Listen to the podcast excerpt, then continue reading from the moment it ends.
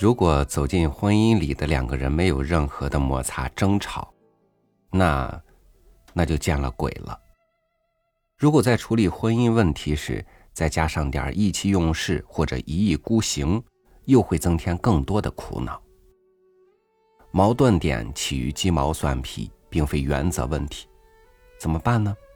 还能离咋的？凑合着过呗。哎，在时间的流逝当中。互相眼中的可爱，渐渐又多了起来。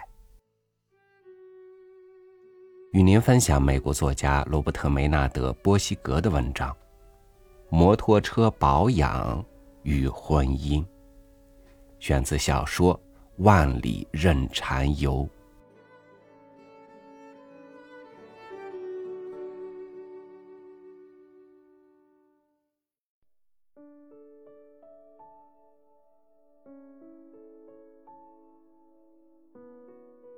约翰回来了，他检查了一下摩托车发动的情形，然后又调整车上绑东西的绳索，再打开车上的行李袋，在里面乱翻了一阵，然后拿出一些工具放到地上。你们如果要用绳子过来拿，别客气。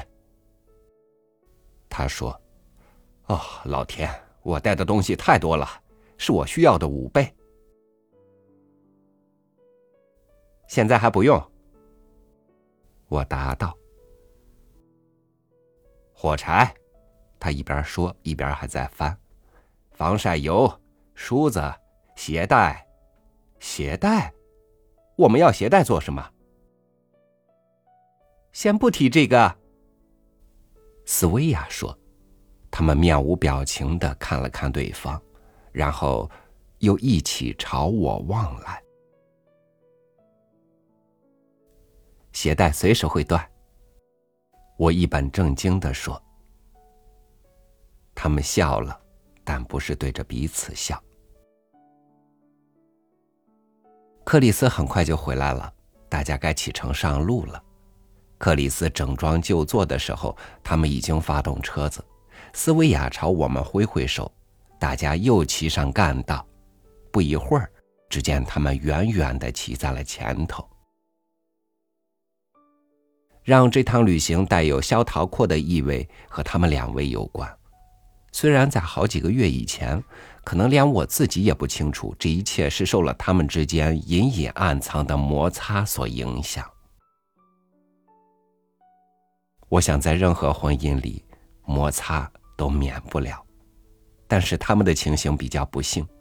不过，这是对我而言。他们之间不是个性不合，而是别的原因。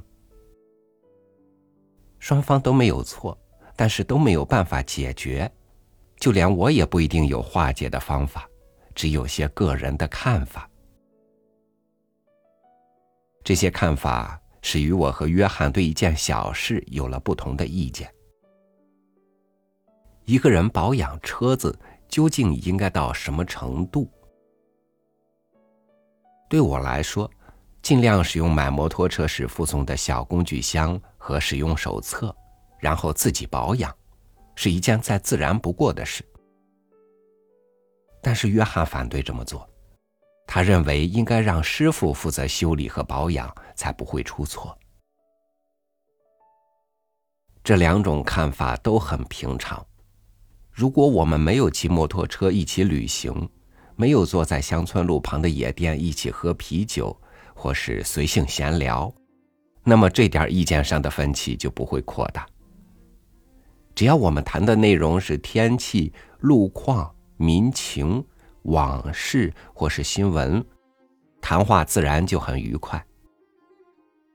然而，一提到车况，话就说不下去了，大家都保持缄默。就好像是两个老友，一个是天主教徒，另一个是基督徒，两人一起喝啤酒，享受人生。只要一谈到节欲，谈话马上中断。当然，在你发现有这种情况的时候，就好像发现自己补好的牙又脱落了。你绝对不会袖手不管的，你会到处寻找，找到了再塞进去，塞紧了还要好好想想是怎么掉的。你会花这么多时间，并不是因为这件事有趣，而是因为它萦绕在你心头，让你放心不下。只要我一谈到摩托车保养的问题，他就会坐立不安。这样一来，只会使我想更进一步的探索下去，并不是故意想激怒他，而是因为他的不安似乎象征了某些隐而未显的问题。当你谈到节育的时候，横亘在你们中间的，并不是人口多寡的问题，那只是表象。真正起冲突的是信心。基督教看重的是实际的社会问题，而天主教徒则认为那是亵渎天主的权威。你可以滔滔不绝的辩解计划生育的重要性，一直到你自己都厌烦了。然而仍无法说服对方，因为他并不认为符合社会实际的需要有何好处。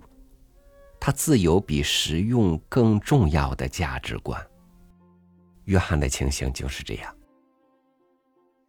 我可以滔滔不绝的讲解摩托车保养的实际效用，一直说到我喉咙沙哑，但是约翰仍然无动于衷。只要一谈到这方面，他就一脸茫然。不是改变话题，就是看到别处去。他不想听我说下去。在这方面，斯维亚倒是和他意见一致，反应甚至更激烈。在他比较体贴的时候，他会说：“根本是风马牛不相及的两件事。”脾气来的时候就说：“简直是胡说八道。”他们根本不想了解，连听都不想听。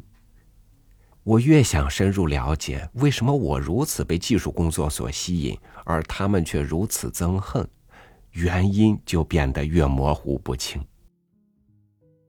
结果，原本只是小小的起见，最后却演变成一道鸿沟。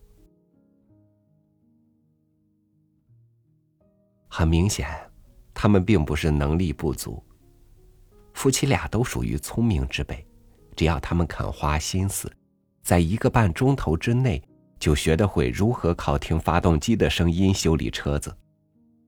这样不但能省下大量的时间和金钱，更不必时时刻刻担心车子会出状况。他们应该知道这一点，或许也可能不知道，我不清楚。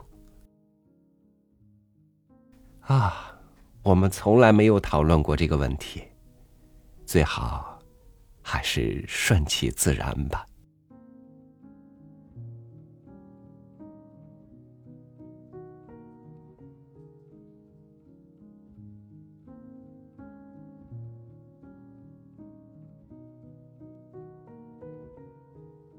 人生是自己的，生活却是两个人的。